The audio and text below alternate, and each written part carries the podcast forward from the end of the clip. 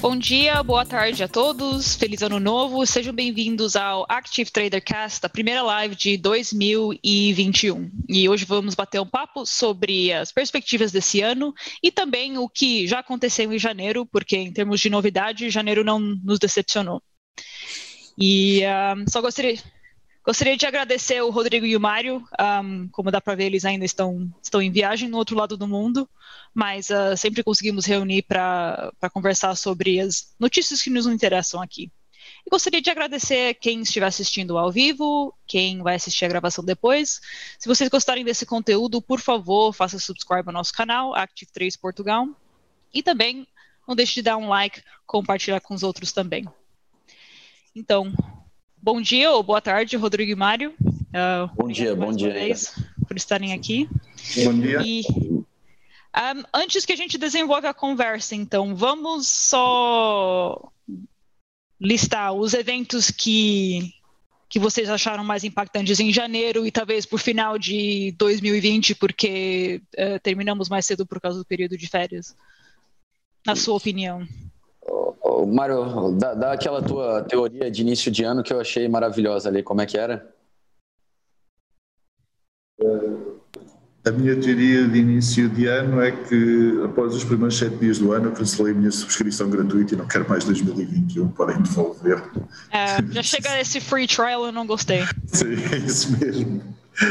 2021 continuou com o Covid, também acho que ninguém estava à espera que por mudar o ano acabasse o Covid houve a invasão do Capitólio, foi os primeiros sete dias do ano interessantes.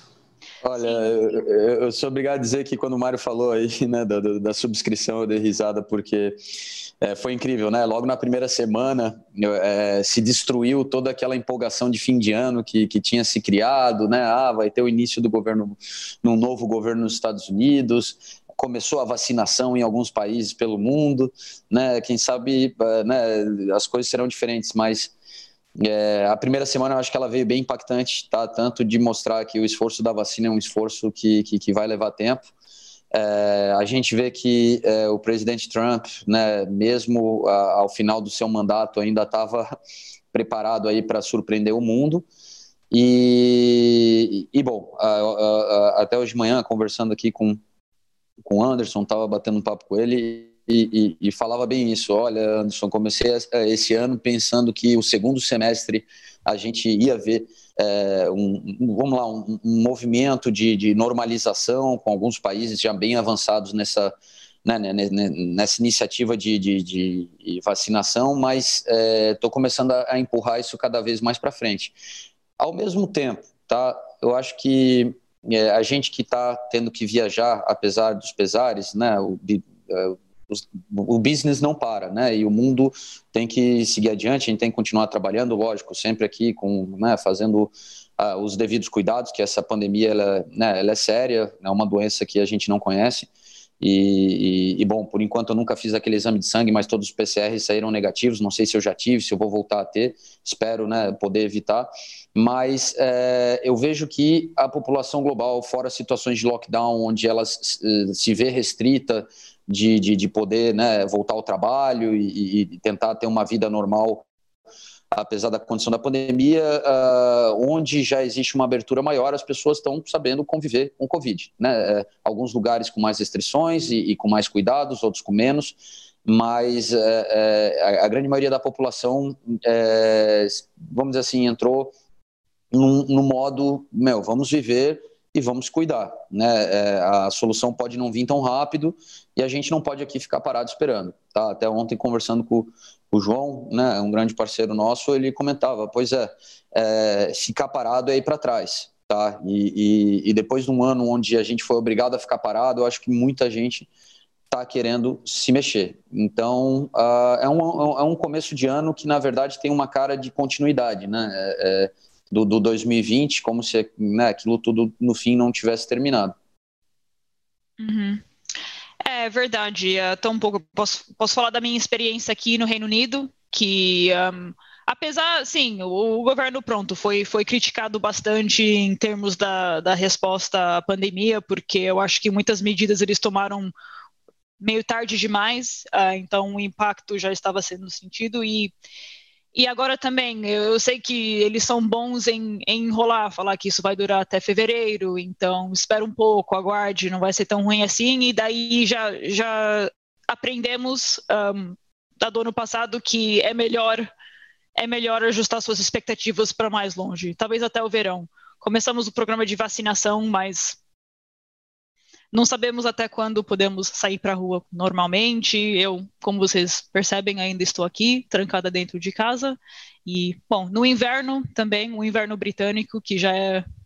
E, e também uh, durante o Brexit, que oficialmente os, os termos foram. Um acordo já foi fechado e agora já estamos começando a sentir os efeitos eu acho interessante, Sara, uh, né? Bom, a gente estava aí no, no, Reino Unido aí no começo do ano. E, e, até passando um pouco esse sentimento né, da, da gente que, que, vive aí, como essa combinação de retorno ao lockdown, né, um, um, inverno do hemisfério norte, que sempre é um inverno mais severo, e essa, né, e essa nova realidade do Brexit, é, nossa, eu senti um peso grande aí, né, estando em Londres, de, poxa, é, as coisas não estão favoráveis, então é, é, eu acho que tu tocou num ponto que é muito importante. O ano 2020 ele mostrou para a gente que a gente tinha que repensar a nossa visão de mundo, de vida, uhum. é, e, e, e, obviamente se fortalecer, se tornar mais resiliente. E, e, eu acho que tem que a gente tem que continuar com esse pensamento, né? Se preparar, uh, esperar pelo melhor, mas se preparar para o pior, tá?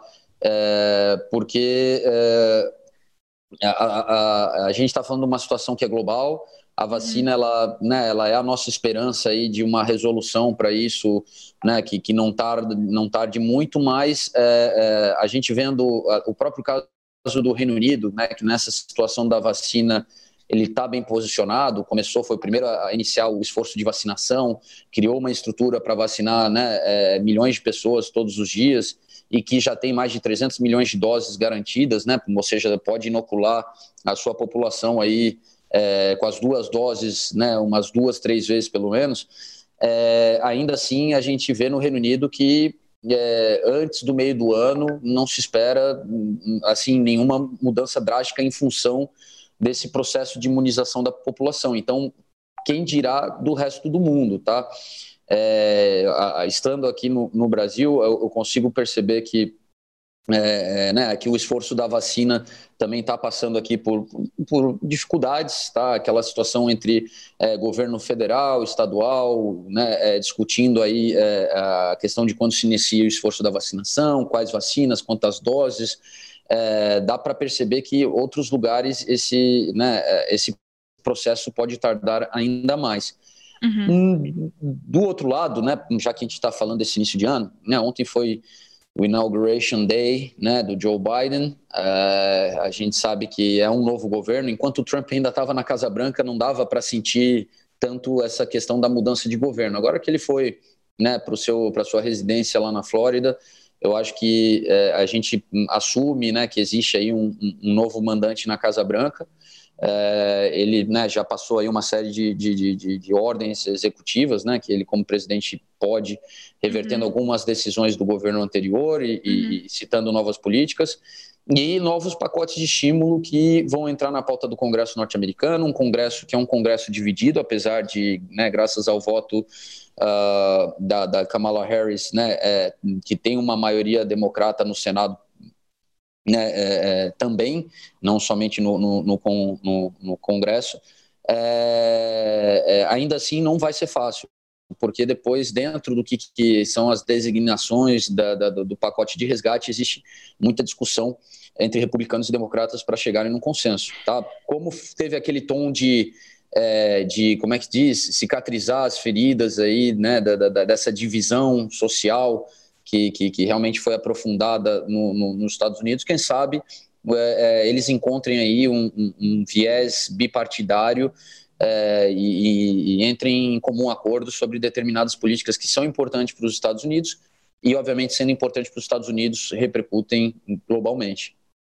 Sim, até uh, eu acho que você respondeu bom, parte da minha, minha próxima pergunta, então até eu vou direcionar essa para o Mário também. Um, que seria, pronto, parece que o, o, Joe Biden esteve bem ativo desde que sua inauguração, claro, talvez ele teve algumas preparações até esse dia, uh, em termos de, como você disse, desfazer muitas coisas que o Donald Trump tinha implementado durante seu termo, mas quais seriam o, os desafios principais que, que o Joe Biden enfrenta?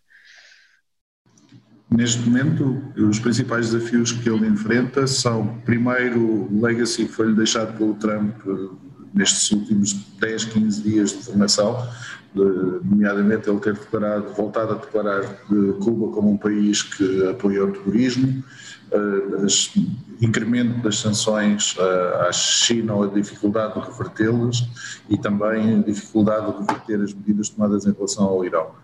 Nas medidas imediatas que o Biden já tomou foi demitir as pessoas que foram nomeadas pelo Trump as mais controversas e ter imediatamente rescindido a, a saída do, dos Estados Unidos da, da, Organização Mundial de Saúde. Portanto, este, estas são as coisas mais imediatas que ele, que ele já fez. Ele agora vai ter que arranjar, por um lado, uma saída diplomática, uma vez que, que o Trump o pintou como sendo apoiado pela China. Ele vai ter, que, vai ter muita, muitas dificuldades em reverter algumas das sanções, outras ele não tem interesse nenhum em revertê-las, portanto irão se manter, no, numa perspectiva de, do que é que vai acontecer com o acordo nuclear no Irão. Acho que vai ser, vai ser a, preocupação maior dele inicial e o ponto mais difícil de resolver. Uh, e que irá seguramente influenciar toda a trajetória geopolítica dele uh, neste início de mandato. Uh, Rodrigo, tem algo para adicionar aos pontos que o Mário fez? É, eu, eu acho que, não, eu só destacaria o que o Mário comentou da dificuldade é, é, criada né, pelo próprio Trump para o Biden em relação a, a, a relação, em relação ao vamos lá, as sanções que foram criadas no último governo aí é, com a China, aquela guerra comercial que, né, há um ano atrás chegou ali aquele acordo de fase 1 e que e, com mais profundidade a gente percebe que, que, que, que gerou um vencedor é, inusitado que foi a própria China, né? O que, o que veio para punir a China acabou favorecendo ela diante de um, um cenário de pandemia. E, e como uh, uh, durante a campanha né, houve essa, essa narrativa de que o Biden né, ele era apoiado pela China, ele vai provavelmente ele vai ter que adotar uma postura que talvez não fosse aquela que ele, que ele gostaria, né, para uh, porque ele tem que cuidar, obviamente, né, do, do, do, seu eleitorado, ainda mais ele que tem um governo onde ele precisa muito do apoio dos republicanos para conseguir né, é, fazer grandes reformas uh, internas que, que, os Estados Unidos demanda. Lembrando aquilo que a gente vinha discutindo nos, sempre nos nossos bate-papos, o, o presidente norte-americano, sem ter total controle sobre o Congresso, ele é muito poderoso na política externa né? Mas internamente ele, ele depende do Congresso para qualquer grande reforma, qualquer grande pacote aí de resgate.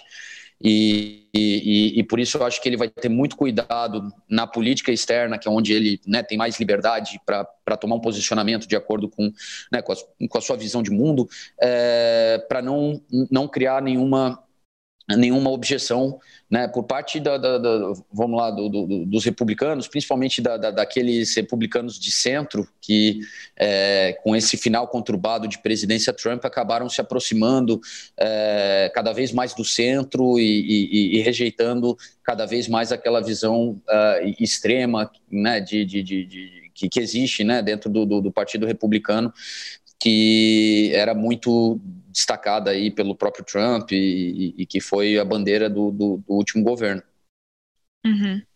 E, e, falando sobre esse pacote de estímulo, uh, levando em consideração se uh, conseguir unir o, o Congresso e passar, na sua opinião, qual seria a perspectiva que vai auxiliar em termos de crescimento econômico nos Estados Unidos, porque ainda estão sentindo os efeitos da pandemia, um, ainda os casos estão crescendo, isso, claro, tem seu efeito, um, fora todos os outros problemas econômicos que, que os Estados Unidos estavam enfrentando. Então, qual seria a perspectiva disso melhorar algo?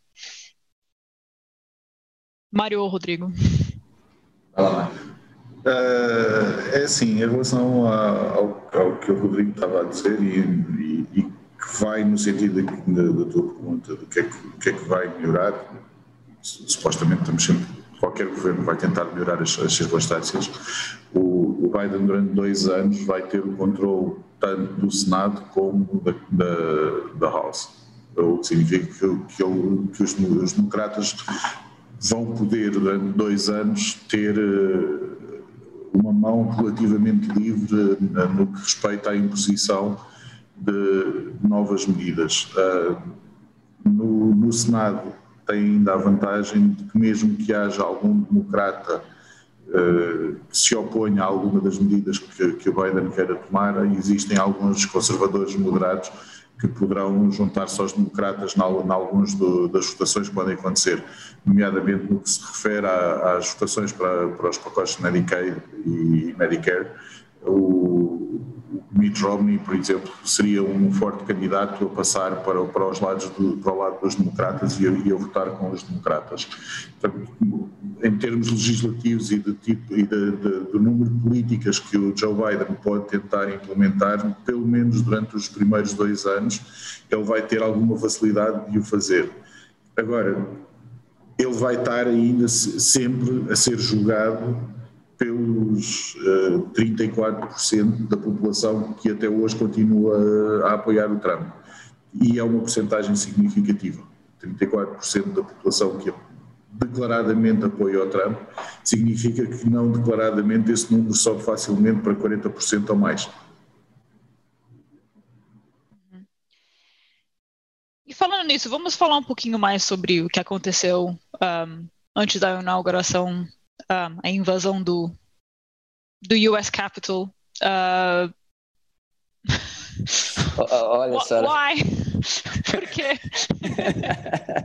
é, bom, é, a gente tá rindo porque é, não, é, é, é, uma risada de apreensão, sim. tá, pessoal? Não é de humor. Não. Porque, não, não, não. Foi inacreditável nada, ver nada aquelas cenas. É, não, não. Mais uma vez, a, a, a, gente ri pela apreensão de ver aquilo acontecer num lugar onde eu nunca imaginei que aquilo aconteceria. Foi, foi, foi interessante, Sara, porque no dia, uhum. né, quando a, aquela situação começou a build up ali, né, e, e, e sair do controle, eu, eu, eu só mandava mensagem pro Mário, eu falei, Mário, invadiram o Capitólio, ouviram tiros no Capitólio, né? Que eu vi um feed chegando aqui, eu falei, o que, que, é isso, cara? é, é, bom, né? Infelizmente, é, né, tristemente, houve fatalidades naquele episódio.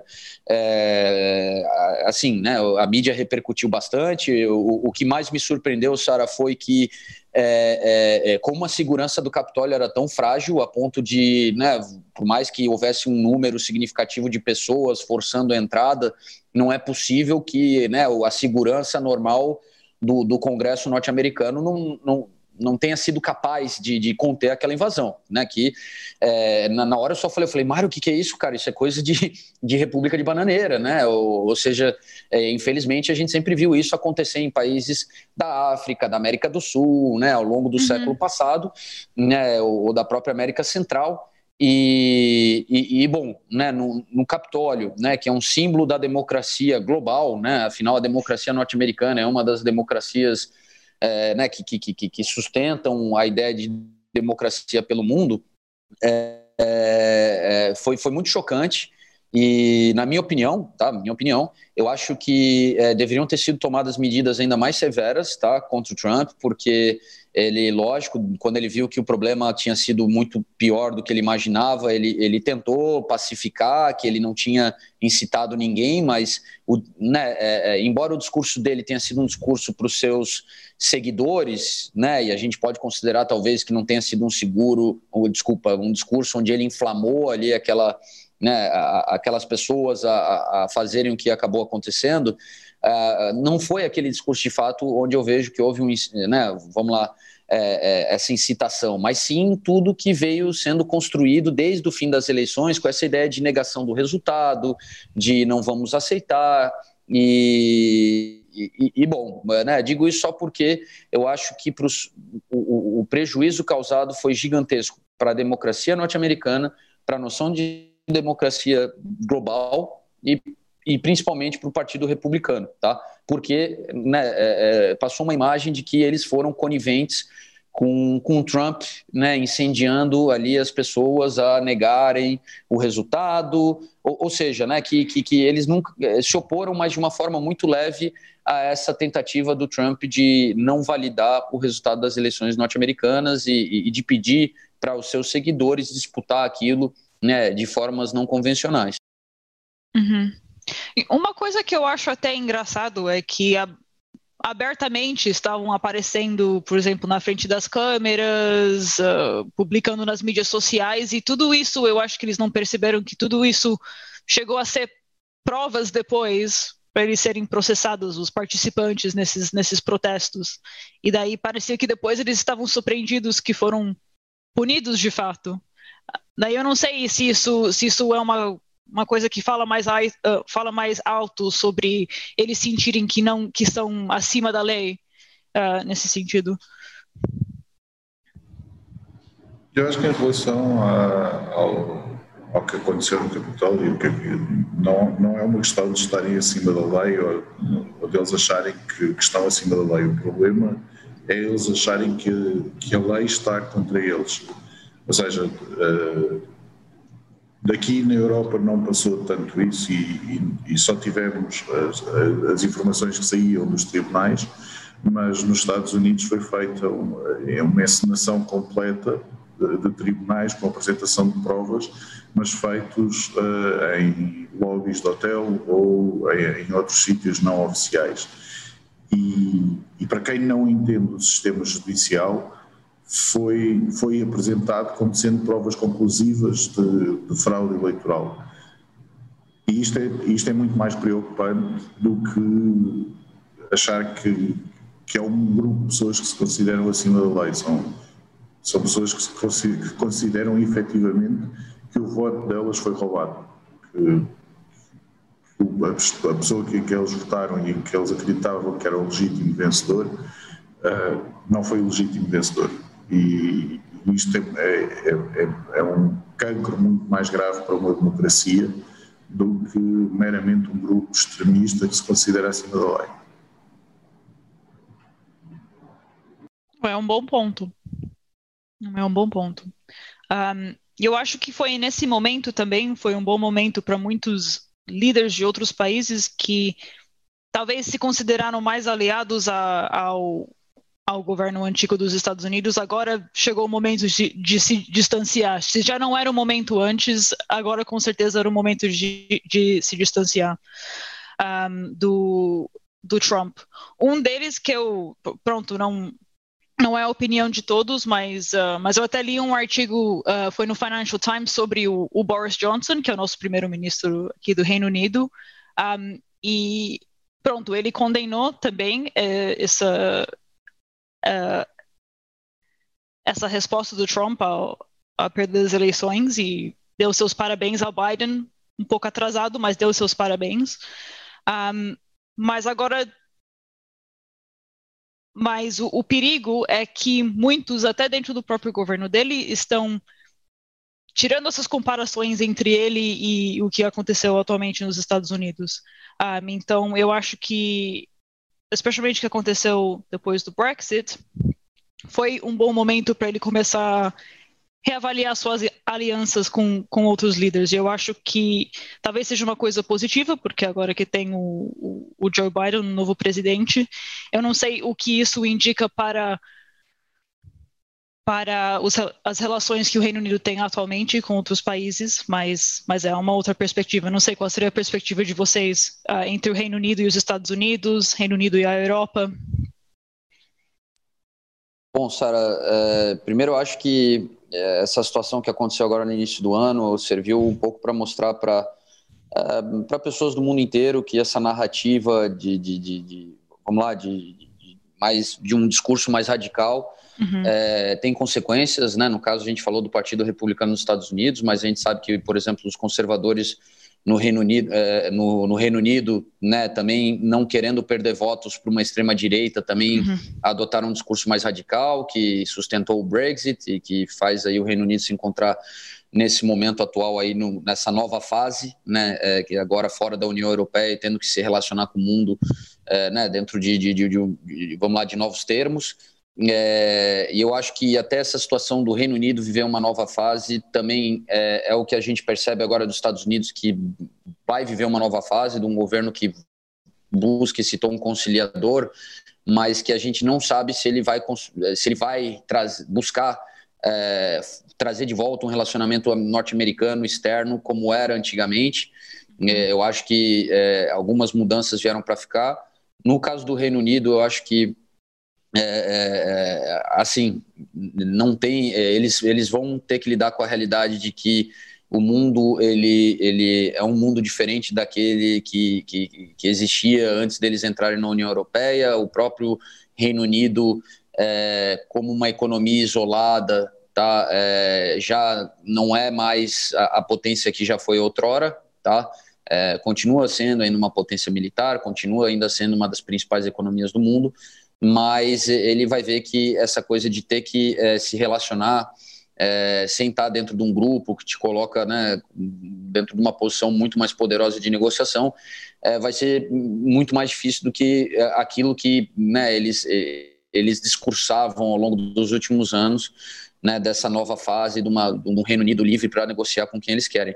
É, é, e outra coisa que eu acho que vai desenrolar ao longo, ao longo do ano de 2021 e, e vai moldar essas relações entre países é, é a recuperação econômica de cada região, de cada país, é, de forma independente, porque é, isso vai mudar bastante aí o discurso dentro, né? A gente viveu um momento aí anti-globalização, é, mas a, pandemia ela provou que, é, de um lado, né, o lado ruim de cadeias globais, né, de, de, de, de produção, de outro lado, a, né, o lado positivo de hoje em dia você ter é, é, uma vez recuperado né, a, vamos lá, o funcionamento de, de, de certas cadeias de produção, a, a, possibilidade de você evitar uma pressão, tá, quando você tem uma oferta reprimida, é, de uma pressão inflacionária, porque você tem para onde correr. Eu dou um exemplo bem, bem claro.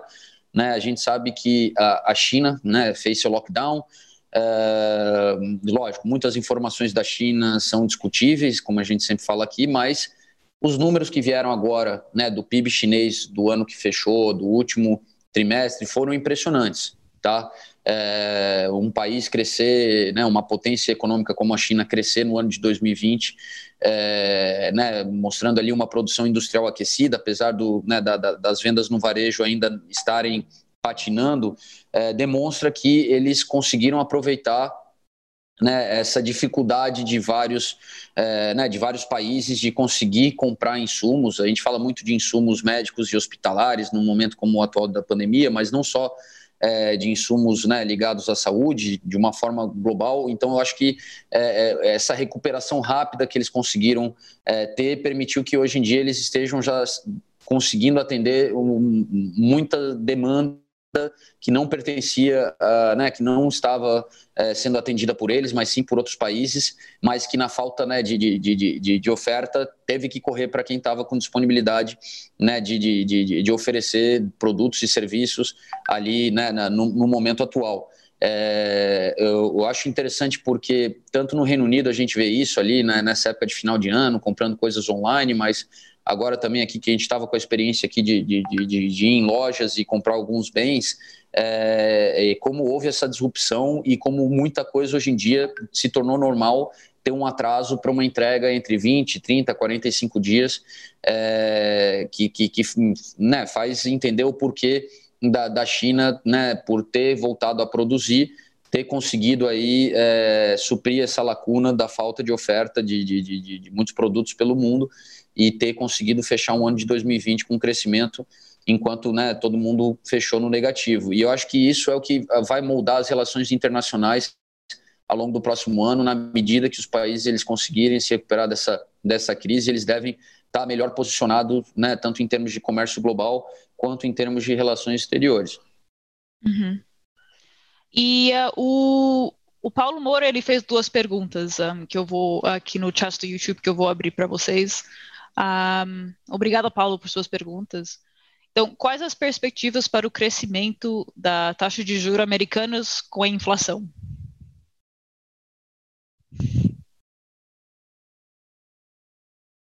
Desculpa, Sara, não te ouvi bem, podes repetir. Ah, tá, eu vou repetir.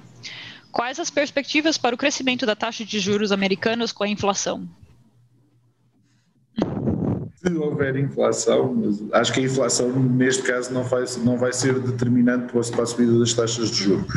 Uh, neste momento, o, o, excesso de liquidez e a folha de balanço do, do FED estão ambas extremamente inflacionadas. Eu, há claramente uma aposta na, na, subida da inflação. Uma das razões que tem levado à subida do preço do Bitcoin, por exemplo, tem sido como proteção contra a inflação. Portanto, não, há, há, um grande número de atores económicos que começam a fazer uma precificação da subida, da subida da inflação. E, normalmente, uma subida da inflação é, enquanto a obrigatoriedade máxima de um Banco Central, que é controlar a, inflação, deveria conduzir a uma subida das taxas de juros, nas condições económicas atuais, eu não acredito que, que algum Banco Central vá ter alguma, algum entusiasmo nesta altura por subir as taxas. Uh, existe muita dívida que, que, está a circular, que foi utilizada para, para aumentar o quantitative easing que já foi feito durante, durante, durante esta última década, na verdade, não, não só neste último ano foi um recorde em termos de quantitative easing e e da quantidade de liquidez que foi injetada, mas é liquidez que tem, sido, tem vindo a ser injetada ao longo de toda a década. Em 2019 o Fed tentou fazer algum tapering deste excesso de liquidez, foi só um pouca dura, eles fizeram duas ou três ações de tapering e antes do fim do ano já tinham desistido do tapering e fizeram uma, uma ligeira injeção de liquidez. Quando chegaram a março, em vez de uma ligeira injeção de liquidez, fizeram uma brutal injeção de liquidez em que numa semana injetaram uh, mais liquidez no mercado do que durante os, os três primeiros quantitative easings que foram feitos a seguir à crise financeira. Portanto, há efetivamente um risco de inflação, não existe ainda nenhuma pressão inflacionária nos Estados Unidos, não, não há neste momento uma pressão inflacionária, inflacionária inflacionista clara, mas, mas existe a possibilidade de o excesso de liquidez conduzir a uma pressão inflacionista. Não acredito que vá levar a uma subida das taxas de juros este ano. E teremos uma desvalorização do dólar? Outra pergunta do Paulo Moura. A minha bola de cristal partiu a semana passada, mas uh, as, políticas, as políticas do Biden são, são, são conduzentes a uma desvalorização do dólar. Uh, agora, se vai acontecer ou não, é outra questão. Ah. Eu Sim. acho que nessa questão do dólar é, é interessante, Sara, porque a gente viu é, esse repique do dólar agora no início do ano, né? E muita gente é, né, o dólar vinha sob uma pressão aí de, de, queda ao longo do último ano, a pandemia impactou muito essa noção do, do, dólar como moeda de reserva de valor global. Uma questão, um questionamento que já existe de algum tempo, a pandemia só né, trouxe mais força ainda, mas eu, eu concordo com o Mário, é, e, e, eu só queria chamar a atenção que é, mais do que a gente olhar para o dólar, eu acho que é, o dólar, por ainda ter esse status de moeda de reserva global, a gente precisa perceber que, que às vezes a gente tem o fator né, é, interno norte-americano como um dos drivers ali né, do dólar valorizar, desvalorizar, mas existe o fator global também. Tá? Então, muitas vezes, é, como qualquer tipo de, de relação cambial, às vezes um ativo ele também tem um poten ele também tem um driver né, de, de, de, valorização que não é interno, mas sim externo.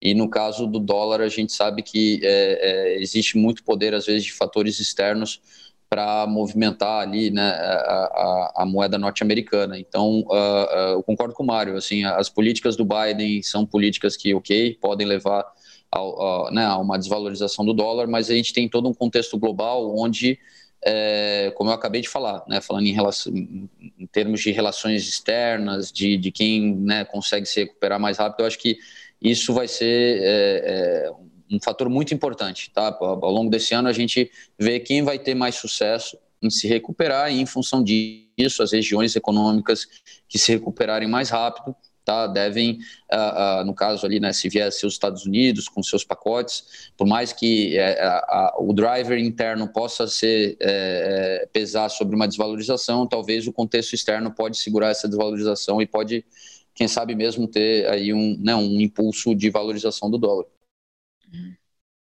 Obrigada, Rodrigo e Mário. Ah, Vamos falar um pouquinho mais sobre uh, a Europa, porque já falamos sobre os Estados Unidos, a China e uh, um pouquinho sobre o Reino Unido. Um, ah, em termos das perspectivas para uh, esse ano para a Europa, porque eles estão enfrentando vários desafios. Quais países em particular estão, estão tomando ações? Quais, quais países em particular estão sofrendo mais?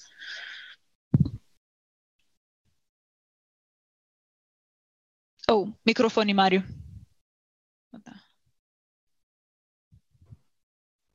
Sara, não, é só porque ah. deu um problema aqui com o áudio.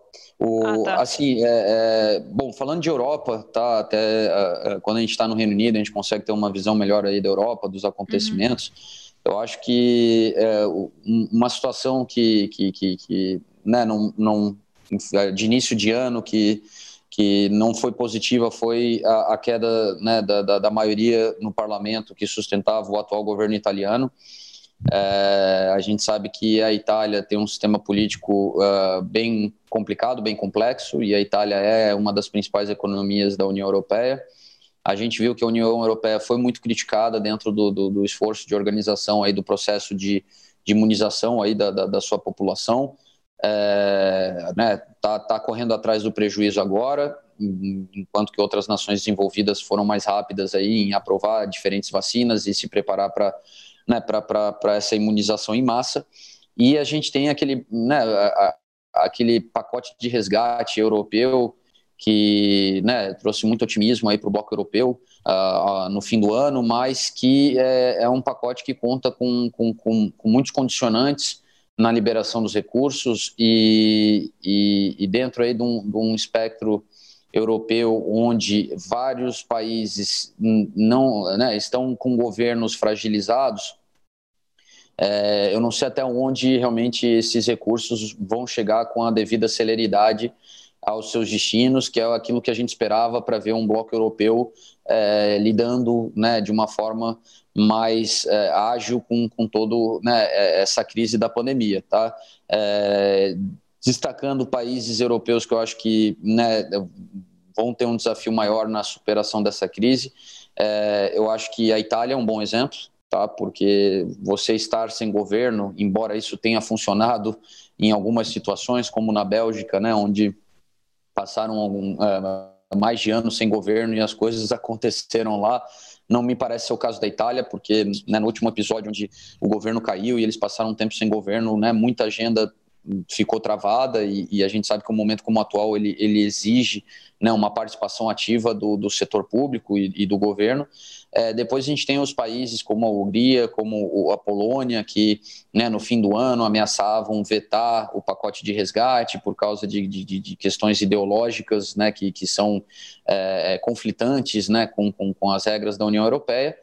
É, e, e, por último, uh, os dois grandes motores europeus, tá? A Alemanha, que a Merkel declarou lockdown até abril, né? Não é uma coisa muito positiva, e a França, que é, é, é tão pouco tem conseguido, vamos dizer assim, né? É, é, sair na frente, como o Macron tentou vender no fim do ano, quando declarou lockdown na época de Natal, que, que né, isso era uma medida que colocava eles bem posicionados aí para o ano de 2021. É, eu, eu, vejo assim um cenário que, que pelo menos para esse primeiro semestre, não me parece tão, tão favorável. E, e, e, e com certeza eu acho que né, o bloco europeu, é, antes do meio do ano, né, não consegue é, vamos dizer assim, né, ter, mudar esse sentimento do, do, do, mercado, né, as ações europeias elas tiveram muito, é, criaram um momento no fim, no último ano, né, principalmente depois do meio do ano, quando a Europa estava conseguindo, né, já, já dar conta da primeira onda, é, mas nesse início de 2021 eu acho que é, o sentimento para a Europa não é tão favorável e, e, eu acho que não tende a, a se tornar favorável tão cedo. Oh, obrigada, Rodrigo. Entrou mais uma pergunta até sobre a zona do euro, um, de Forex Analysis e Técnicas Brasil. Bom dia. Qual a opinião de vocês sobre a possibilidade de dissolução da zona do euro? Zero. Huh?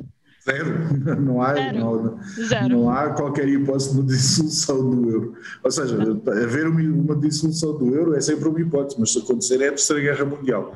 Uh, uma dissolução da, do euro implica que os países teriam que voltar às suas moedas originais o, o valor do marco seria aproximadamente três vezes o valor atual do euro.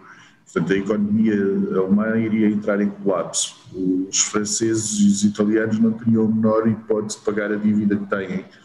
Os países do sul da Europa iriam entrar em colapso económico. Os países do norte da Europa iriam entrar em colapso económico porque ninguém ia pagar o que lhes deve. Uhum. Uh, o colapso do euro, há, apesar de eu considerar que ser, inviável haver um colapso do euro, mas no caso do euro colapsar, teremos problemas muito mais graves do que o colapso do euro por si. Uhum. Ah, e, e, na sua opinião, bom, na sua opinião, a, o Rodrigo respondeu sobre as perspectivas de 2021 para a Europa, mas uh, para você, Mário, qual, uh, qual seria a sua perspectiva um, particularmente pensando na, nas ações do Banco Central Europeu e a política monetária? Microfone, desculpa. Peço desculpa. Uh, neste momento, o, o, Banco, o Banco Central Europeu continua com, com as mesmas políticas que foram introduzidas pelo Mário Draghi e que vão eh, em sentido diametralmente oposto do que, foi, do, do que foram as medidas aplicadas pelo Pascal Trichet quando ele era o Presidente do Banco Central Europeu. O, o Banco Central Europeu continua com uma posição muito acumulativa de um crescimento económico, portanto não estão preocupados com, com, com injetar liquidez no mercado, o, o mercado continua a, a ter um um crescimento influenciado pelo, pela atividade do BCE. O BCE, o BCE conseguiu contrariar uh, a, inflex, uh, a, falta de flexibilidade da representação alemã no BCE. Uh, a, versão alemã do BCE é muito mais próxima da, da, do, do Pascal Trichet do que foi durante o período do Mário Draghi uh, de futuro não prevejo que, que vá haver uma alteração substantiva. O, a pergunta anterior de qual é que seria a possibilidade do colapso do euro foi muito mais próximo de acontecer quando foram seguidas as políticas do Pascal Trichet do que quando foram seguidas as políticas do Mário Draghi. Portanto, uh, tudo isto leva a que exista uma flexibilidade muito maior do BCE, mesmo dentro da, da, da, dos representantes alemã, alemães no BCE existe uma, uma, uma, grande flexibilidade que não havia no, no, no início do, do, euro e que, e que eu não vejo que, que se vá alterar a curto prazo. Há outros mecanismos que estão a ser implementados a nível da União Europeia de salvaguarda da integridade do sistema financeiro sem haver intervenção por parte do BCE, mas esses mecanismos ainda são incipientes e não são suficientes. Talvez daqui a 5 ou 10 anos, quando esses mecanismos estiverem completamente desenvolvidos, isso já esteja, já esteja mais implementado. Uhum. Ah, então, só uh, a última pergunta, daí eu acho que seria uma boa ideia ir para a sessão de análise, para dar uma olhada no que está acontecendo nos mercados. Uh, do Alisson aqui, por que a FCA e agora o regulador das Bahamas vem reduzindo a alavancagem para clientes de varejo? Uh, na verdade, a FCA tem reduzido a alavancagem faz um, faz um tempo, acho que foi em 2016, correto? 2018. 2018, 2018, um, a alavancagem foi reduzida. E é uma, é uma ferramenta de gestão de risco um, para quem está negociando certos, uh, certos produtos. Um, mas eu não sei se uh, vocês querem acrescentar a pergunta do Alisson. Olha, Sara, o, o, que a gente vê, né, o, o regulador de mercado hum. financeiro, de não importa qual país, ele está ali para defender. Os interesses do investidor e, e, principalmente do investidor de varejo, que é um investidor com menos uh, uh, conhecimento né, do, do, do, mercado financeiro e dos riscos envolvidos na negociação de ativos financeiros. É, aquilo que a gente viu né, no ambiente europeu e que repercutiu na FCA em 2018, né, aquela regra da ESMA, é, isso reverberou pelo mundo, tá? E, e, vários reguladores ao redor do mundo tomaram atitudes uh, similares, lógico, com certo delay. Uh, notadamente, a gente pode falar tanto o caso das Bahamas, que a gente conhece, acompanha de perto, quanto a própria Zika australiana, que também já se movimentou uh, nesse sentido, né, e já fez estudos para implementar né, é, uma limitação da alavancagem na oferta para clientes de varejo. No caso das Bahamas, a gente sabe que eles adequaram as regras locais deles às regras europeias. A única diferença que foi mantida, a única não, houveram algumas pequenas diferenças que ainda se mantiveram entre ambas regulações, mas é, a principal é essa da alavancagem. Sim, eles diminuíram, mas não fizeram uma diminuição tão, é, tão grande como aquela né, da, da FCA e aquela da ESMA europeia, é, que levou né, de 1 para 400 para 1 para 30. É, nas Bahamas, a gente sabe que eles trouxeram, né, discutiram e, e aprovaram para trazer de 1,400 para 1 para 200, deixaram um período de carência ainda para antes de, de, de, impor essa nova é, alavancagem, esse novo limite de alavancagem. É, mas a gente vê que em outras partes do mundo, como foi o caso da ZIC, como já existia, né, o regulador do Japão sempre limitou a alavancagem a 1 para 100, nos Estados Unidos a 1 para 50. É, e isso é, é o, o regulador né, cumprindo o seu papel de é, proteger o investidor de varejo menos sofisticado dos perigos que existem no mercado financeiro, principalmente quando você trabalha com instrumentos né, é, que são negociados em conta margem, né, que contam com alavancagem. É, assim, é, lembrando para todo mundo que um, um, investidor que consiga pegar o status de profissional, ele não tem nenhuma limitação, porque é, quando você é, passa a ser considerado um profissional, a, a, toda aquela aqueles cuidados da regulação não são né, não são mais direcionados para você. Então, até hoje, né, tanto na Europa quanto no Reino Unido, quanto nas Bahamas, se é, é, você né, for um profissional, você vai poder contar com a alavancagem que desejar e que a sua plataforma oferecer. É, assim como existe a situação das próprias criptos, né, que a gente é, trabalhou por um tempo, teve que tirar da nossa oferta, temos discutido com reguladores aí que, né, que, que a gente gostaria de voltar a oferecer. A FCA baniu é, esse tipo de oferta, então, né, infelizmente, já no, no nossa operação do UK isso não é mais possível, mas a gente está tentando ver de voltar a, a, a, ter isso, quem sabe, disponível para o varejo, mas sempre ficou disponível para os profissionais, tá? Então, é uma situação aqui que, que é uma tendência global, tá? Lugares onde a gente ainda vê trabalhar com alavancagem sem limite, né, de um para mil, um para dois mil, eu acho que não deverá tardar, Sara, para que também se movimentem nessa direção, tá? Uhum. E vocês trabalham com a plataforma da Anelógica? Do Márcio Henrique.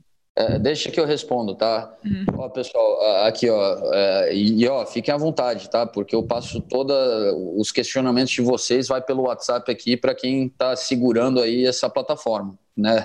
Acabei de mandar, é, faz o que, uns, uma hora atrás, o follow-up diário, falei, cara, ó, ontem tomei pressão ali na live, né? O pessoal me perguntando que, pô, a gente já está falando desde o ano passado, e cadê a Black Arrow, cadê a Black Arrow? É, então, pessoal, é, como vocês já ouviram eu falar em outras ocasiões, é, o, tu, todo esse projeto junto à Nelógica se iniciou em 2018, em junho e julho de 2018, e a gente nunca falou nada porque é, é, havia um desafio gigantesco a ser superado. O que acontece? Meio do ano passado, o mais difícil a gente conseguiu fazer, né? Nós, em conjunto com o parceiro que nos mantém em contato com eles e eles do outro lado, sempre existiu interesse de todas as partes. E, e, quando a gente superou aquilo que era deal breaker, vamos dizer assim, a gente falou, pô, agora sai, tá? Porque agora são questões técnicas. Então se venceu todo o aparato legal num primeiro momento e agora é uma questão de programadores, tá? O último follow-up que deu, eu tive a resposta logo depois que eu fiz aqui o, né, o pô, pessoal, e aí, cara, pô, a galera já já tá achando que eu sou fanfarrão, né? Eu falei que esse negócio vai sair, não sai, fica no quase quase, quase, né? Fora que a ansiedade aqui nossa também é grande de o quanto antes ter essa oferta né, para os clientes aqui da Active, né, para os traders Active. É, já me falou aqui que, olha, não, já relataram uma situação aí que fim de ano a equipe de programação ficou defasada, quase 12, 15 pessoas que eu acho que tiveram problemas aí de, de, de da questão do Covid. E, e, é um momento onde a gente sabe que, devido ao Covid, né, equipes de produção, principalmente programadores que trabalham em conjunto, é, a ausência de colegas causa atrasos, tá? É, o que é positivo é que a gente tem um canal aí constante de comunicação com o pessoal da Nelógica, tá? Que né, vem deles agora aí a, a liberação da plataforma. E, e meu, eu estou contando aqui os minutos para que isso, né, mandem logo os betas, vamos liberar né, os betas para serem testados aí pelos parceiros que, né, que, que, trabalham conosco e que já pedem a plataforma há muito tempo e, e depois vai ser a maior alegria do mundo, tá, liberar para todos vocês, porque eu sei que muitos traders active estão famintos pela Black Arrow, né, que é o nome da plataforma, ou Flecha Negra também, que eu já vi que tem muita gente chamando de Flecha Negra. É, o importante é que ela, que ela esteja aqui disponível para vocês, tá, pessoal? E assim como o compromisso na Black Arrow, várias outras melhorias que vocês sabem que a gente trabalha constantemente. O ano começou, Luxemburgo né, é, é a nova operação da Active que entrou né, é, em atividade agora, 1 de janeiro, liberou muito, né, muito uh, aqui as nossas equipes de back-office para uh, né, outras melhorias que tinham ficado na ponta da agulha a gente trazer. Por exemplo, uma que eu não né, falei em novembro ainda para o pessoal é o próprio índice ASX, tá, que passou nos testes aqui para ser liberado na nossa plataforma. Né, a gente já conversou aqui com o nosso back-office para que retomem e coloquem logo live o mesmo. E a gente vai continuar trabalhando, pessoal, aí para trazer melhorias. Eu sei que quando a gente superar isso, a gente vai estar tá anunciando outros projetos para frente. E fiquem à vontade aqui de pedir follow-up, tá? Que a gente vai atualizando vocês da situação de cada um desses projetos. Ah, perfeito, então. Vamos uh, dar uma olhada no que está acontecendo nos mercados. Quem quer partir lá, eu posso fazer. Ou seria melhor o Mário?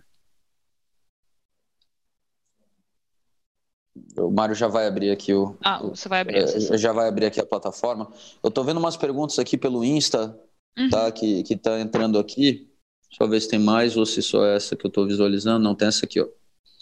Uh, Investilogia, Investilogia Trades, Investilogia Trades. Ah, tô...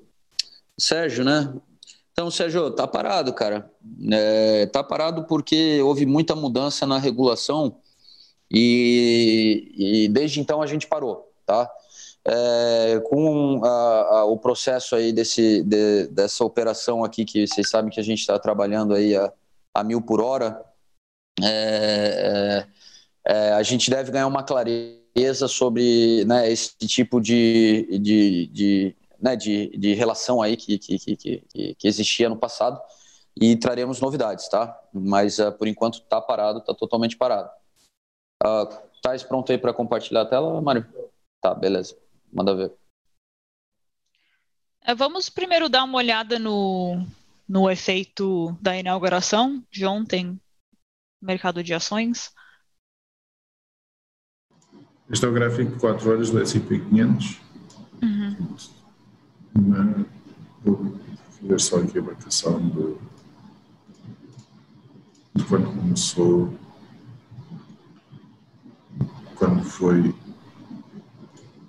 A inauguração.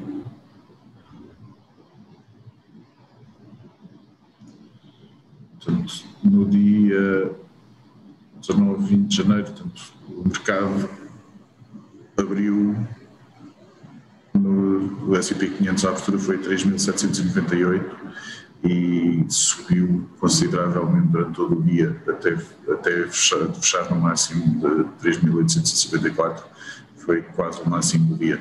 Portanto, uma reação muito positiva dos mercados ao início do, do primeiro dia de, de, do Biden à frente dos destinos dos Estados Unidos.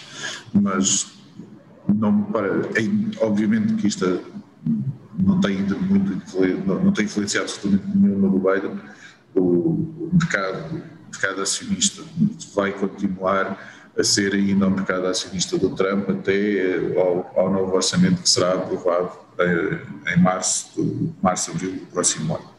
Portanto, aqui é sobretudo um movimento especulativo de subida de, do mercado, mas que não é baseado na realidade económica ainda do, do governo Biden. Eu acho que tem uma coisa só para comentar. Só fecha o mic aí, Uh, a respeito dos mercados acionários norte-americanos, principalmente, a, a, gente vê que muita gente uh, comentava, olha, mas né, o presidente Trump está saindo aí com S&P nas suas máximas. É, bom, inegável aí que né, contra, com, contra o senso comum né, e contra os fundamentos e, e, econômicos aí das empresas que compõem esses índices, é, né, de, de, boa parte delas, porque algumas estão realmente performando muito bem e justificam aí a sua valorização, mas é, é, a gente vê né, ele sair aí da, da, do seu termo como presidente aí com, com os índices em máximas históricas, porém, tá, todo esforço feito, né, é, é, tem até o um nome que eles chamam de reflation, né, é, de tentar esse, vamos lá, essas medidas anticíclicas, né, de tentar evitar a desaceleração econômica, de buscar fomentar né, o, o, o crescimento, é, apesar aí de toda a disrupção causada pela crise da pandemia. É, na verdade, deveria se esperar até mais, né, assim, uma valorização que poderia ser até maior do que essa que, que, que o mercado de fato precificou. E, e, eu concordo com o Mário, tá? Eu acho que a gente está nesse momento de transição, apesar da, da, da, de ontem ter sido o primeiro dia de, do, do atual governo aí do presidente Biden, é, o mercado ele ainda está esperando aí, né, o, o, o que, que vai, serão aí a, as atitudes desse novo governo ao longo dos próximos 100 dias, né, que é, é, é quando toda a agenda né, é, desse próximo mandato costuma vir à superfície para reajustar suas expectativas. Então, acho que ainda está é, trabalhando com aquilo que se tem como garantido aí do, do, do, que veio do último governo e esperando aí pelos próximos dias aí para é, próximos dias e semanas tá para para ajustar essas expectativas em função dessa nova agenda de governo que né do, do, desse novo termo aí que, que foi inaugurado ontem com né, o presidente Joe Biden. Uhum. Uh, vamos dar uma olhada na, na Libra uh, porque parece que está em um momento de crescimento. Libra, com, uh, Libra contra o euro. Contra o euro, GBP euro? Tá. É, euro. Ah, podemos fazer uma, uma comparação contra o dólar e também contra o, o euro. É interessante discutir Libra, né, bem nesse uhum. período pós-Brexit, onde estamos todos Sim. descobrindo essa nova realidade. Bom, o dólar já é mais uh, resiliente. Euro, euro, o euro libra está uh, é, é, uma movimentação muito lateralizada. O, o libra e o euro têm um comportamento muito semelhante. Uh, são duas economias muito integradas, uh, neste momento estão uh, em processo de desintegração, não, não desintegração no sentido de, de, desaparecerem, mas desintegração no sentido de deixarem de, deixarem de ser duas economias tão integradas como foram nos, próximos, nos últimos 40 anos. Eh, esta, esta correlação forte que existe entre as duas moedas eh, vai, vai desaparecer gradualmente conforme o, a separação entre, entre, as duas economias for acontecer. Portanto, vamos começar a ter uma amplitude de negociação maior neste par do que tem sido, atual, do, do, que tem sido a realidade dos últimos 20 eh, anos. No, no que diz respeito à, à, Libra contra o dólar, é mais uma fraqueza generalizada do dólar do que propriamente um fortalecimento muito grande da, da, Libra. É óbvio que a nova realidade económica, em que pelo menos há uma certeza de qual é que é o futuro ou, ou, previsivelmente qual é que será o futuro da economia do Reino Unido, também trouxe alguma força à, à Libra. Um dos grandes problemas dos últimos quatro anos era ninguém saber exatamente em que moldes é que, é que iria ser o Brexit e o quão separadas as duas economias iriam ser. Agora que já se sabe, foi retirado muito, muito da incerteza que havia e houve uma recuperação da Libra, tanto, em relação ao euro, embora na, em relação ao euro seja menos vincado, mas sobretudo na, na, em relação ao dólar, em que há uma subida generalizada da votação do Fundo Monetário aqui o período. Portanto, desde que, desde que começou a haver uma certeza de que seria e quem moldes é que seria o acordo de comércio entre os dois, os dois blocos económicos, que a Libra tem vindo a subir constantemente e, e, e já subiu de 1,27 de, desde, desde setembro, meados de setembro, até hoje. Portanto, o mínimo, o mínimo foi aqui no dia 23 de setembro e no mínimo de 1.2674 e agora está em máximos de 1.3745. Portanto, uma valorização muito forte da Libra num período muito curto, justificado sobretudo pela, pela clarificação de qual é que será o caminho que, que a Inglaterra terá que seguir no futuro.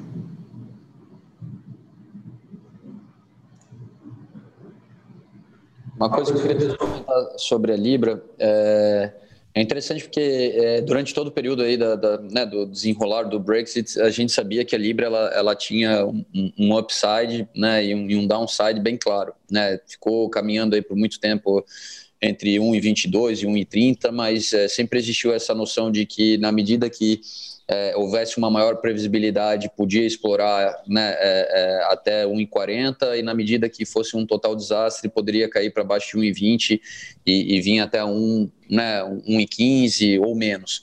É, lógico, né, né, ficamos felizes por né, é, desempobrecer um pouco aqui, né, com, com, com a Libra aí que deu essa, esse repique, mas é, ainda assim eu acho que os desafios para o Reino Unido são são gigantescos, tá? Eles conquistaram a liberdade que tanto desejavam aí para decidir, é, né, terem autonomia sobre suas decisões, uh, né, em, no âmbito de, de, política externa e também né, é, é, andar livre pelo mundo, mas é, a gente já vê que é, é, né, a situação que quem, quem, é de fora do Reino Unido não, não percebe, mas houve aí um, um, uma disrupção tá, na cadeia de suprimentos, Uh, houveram aí casos de é, prateleiras vazias, né, logo no, no, no início aí da, da, dessa nova fase. É lógico, esse problema tende a, a, a, ser corrigido, mas eu acho que o mais importante a gente saber é, é como o, o, Reino Unido vai tentar suprir essa, esse, essa nova fase de relacionamento com o resto da União Europeia.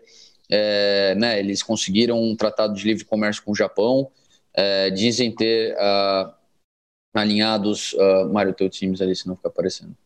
Uh, dizem ter alinhados ali, uh, alinhavados, desculpa, né, é, alguns outros processos de, de, livre comércio, né, o, o, maior de todos, mas que a gente sabe que é, jogaram água no chope era com os Estados Unidos, tá? Muito bem alinhado ainda com o governo anterior, dentro do, do, da nova agenda do governo Biden, a gente não sabe se isso deve avançar é, mas a capacidade deles de reagirem a essa nova fase ao longo desse ano é, vai ser fundamental para a gente saber se a Libra ela pode sustentar tá, esse atual nível de valorização muito mais próximo do 1,40 ou se a nova realidade vai trazer a Libra em, né, na, na, na, sua relação com o dólar de volta para aquela banda entre 1,20 e 1,30.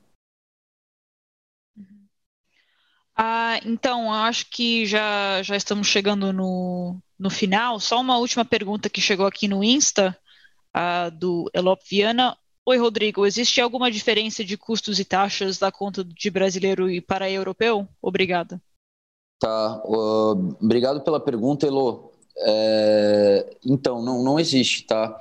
Uh, as condições de negociação né, elas são uniformes tá, para todos os mercados. Única exceção são os mercados islâmicos, que eles possuem ali uma conta que é Sharia compliant, né, ou seja, que, que seguem lá as regras Sharia, né, e, e que por essa razão eles trabalham com, com, com contas onde o spread é maior e não existe swap mas fora essa condição islâmica, uh, tá todo, toda oferta é uma oferta uniforme global, tá? Tanto faz se o cliente ele estiver no Brasil, se ele estiver na Europa ou se ele estiver na Ásia, tá? Uh, as condições oferecidas são as mesmas.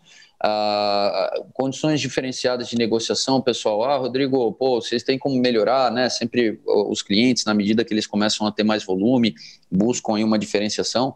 É, a gente é o máximo competitivo para o cliente pequeno. Tá? Pode comparar com outras corretoras que são sérias e você vai ver que o nosso pressário é um pressário muito competitivo. Tá? Lógico, não dá para comparar com corretoras que não são sérias, porque o modelo de negócio deles é diferente, eles ganham muito dinheiro de uma forma distinta e conseguem né, trabalhar sem, sem comissionamento, né, ou com comissionamento muito baixo, abaixo do próprio spread do mercado. Tá? É, e a gente tem aqui trabalhado em, em certas ofertas para acabar com o custo, mas é uma oferta comercial, né? não é uma coisa que a gente consegue sustentar por longo prazo. Né? A gente está só tentando, talvez, atrair a atenção dos nossos traders active para determinadas classes de ativos. É, e, fora isso, baseado em volume, como nossa oferta já é muito competitiva de, né, por default, aí só quando o volume de negociação realmente se torna muito significativo, passando de 5 mil lotes, para ser possível a gente cortar a, né, a, a, ainda mais ali o custo, porque né, a gente tem que diminuir ali o nosso markup e isso só se justifica quando é, existe um volume de giro gigantesco, tá? É... Bom, Sara, eu acho que era isso, né, de pergunta, será que surgiu uhum. um pouco aqui? Uh, tem uma última aqui que surgiu do Marcelo Plachev, Marcelo, você não estava ouvindo aqui, eu dei uma atualizada sobre a plataforma da Anelógica, faz aqui alguns minutinhos, mas só para passar para você. Uh, cara, eu estou né, em conversa, o canal está aberto lá com eles, está na parte da, da programação. É, a gente aqui está acostumado com isso, tá? Eu, mas eu sei que muita gente talvez nunca trabalhou com programador na vida. É, pessoal, os programadores eles têm desafios grandes, né? O que parece simples para nós, às vezes no lado deles não é simples. É, o, o, eu estava até justificando aqui que a gente começou a falar sobre a chegada dessa plataforma porque a gente viu que os maiores obstáculos foram superados, tá? Esse processo é um processo que vem desde julho de 2018, né? No meio do ano passado a gente viu que a gente superou o que era mais difícil, então faltava só né, essa parte mais técnica. E a gente está ansioso aqui, tá? Tá para sair a qualquer momento. Uh, eles vão liberar ali as plataformas para teste, a gente vai testar. E, e, e, por mim eu liberava, né? Quando eles darem o beta, eu nem fazia beta, liberava logo tudo, mas é importante sempre testar que os sistemas estão funcionando ali, tudo está certo, para quando a gente lançar para vocês, tudo funcionar 100%. E eu estou eu, eu numa expectativa muito grande, como muitos de vocês, porque eu sei o quão positivo vai ser você, através da plataforma que você gosta, que você se acostumou, finalmente ter o mundo às suas mãos, tá? Porque uma coisa tem que ser dita, pessoal. Não dá mais para evitar a necessidade de ser um trader global. Eu já falo isso desde 2011, tá? Mas ainda em 2011 eh, eu estava muito sozinho nesse discurso, tá? É, hoje em dia eu já vejo que mais e mais pessoas estão ganhando consciência disso e já estão alertando as pessoas para, cara, legal, eu sei que você ganhou uma afinidade com esse contrato em específico, que você se sente mais à vontade de trabalhar esse contrato, que é um contrato local seu, né? Os portugueses com as ações do PSI 20, os brasileiros com mini dólar e com mini índice, mas, né, no mundo que a gente vive, condições de liquidez que estão mudando o tempo todo, um contrato que era líquido até pouco tempo deixou de ser líquido. Dou um exemplo para vocês: o, o, o, o índice cheio, tá? É, perdeu liquidez. Né? Hoje em dia o mini está em certos momentos com muito mais liquidez, tá? Mesma coisa para o dólar, né? O cheio do dólar também. Né? Por quê? Porque o, os dealers deixaram de atuar. Né? Vocês viram que ano passado, apesar de um repique no fim do ano de entrada de dólar na, na Bolsa Brasileira, mas foi um ano que teve uma fuga de capital enorme. Então, assim, é, você não pode estar refém do mercado. Tá? Você não pode estar refém de, ah, eu tenho uma técnica maravilhosa que só funciona nesse contrato, mas agora uma mudança estrutural do mercado está né, tá dificultando a minha vida, porque né, ah, antes tinha liquidez, acabou a liquidez, e aí? Você vai ficar refém daquele contrato? Né? Cara, vem para a Active, testa o mercado global, você tem índices do mundo inteiro. A gente está para vir, né, dentro de algumas semanas, com uma promoção onde a gente vai zerar a corretagem, vai zerar o swap, para negociação de CFDs de ações dos Estados Unidos, da Europa, da Ásia, ADRs, ATFs, ETFs. Então, tudo aquilo que você vê bombando e vários aplicativos do Vale do Silício te oferecendo ali, mas sem ter aquele viés para o trader, né? Porque aquilo ali é muito gamificado, né? É, é muito para você tentar fazer trade pelo aplicativo, né? Mas a maioria dos traders hoje em dia eles são, né, mais cuidadosos, eles fazem análise, eles não querem só ir pelo impulso do sentimento do mercado. Então, é, o que é legal é que aqui a, a Active ela é voltada para o trader, a gente tem ativos do mundo inteiro, vamos trazer condições agora para você negociar uh, Tesla, uh, Airbnb, Amazon, ETFs como o EWZ, a custo zero. Está quase, faltam poucas semanas aí, já está sendo feito testes, tá? Para ver que tudo está funcionando perfeito. Aqui é uma coisa que está no nosso controle, já está em teste, já está aprovado. É questão realmente de poucas semanas para a gente lançar para vocês.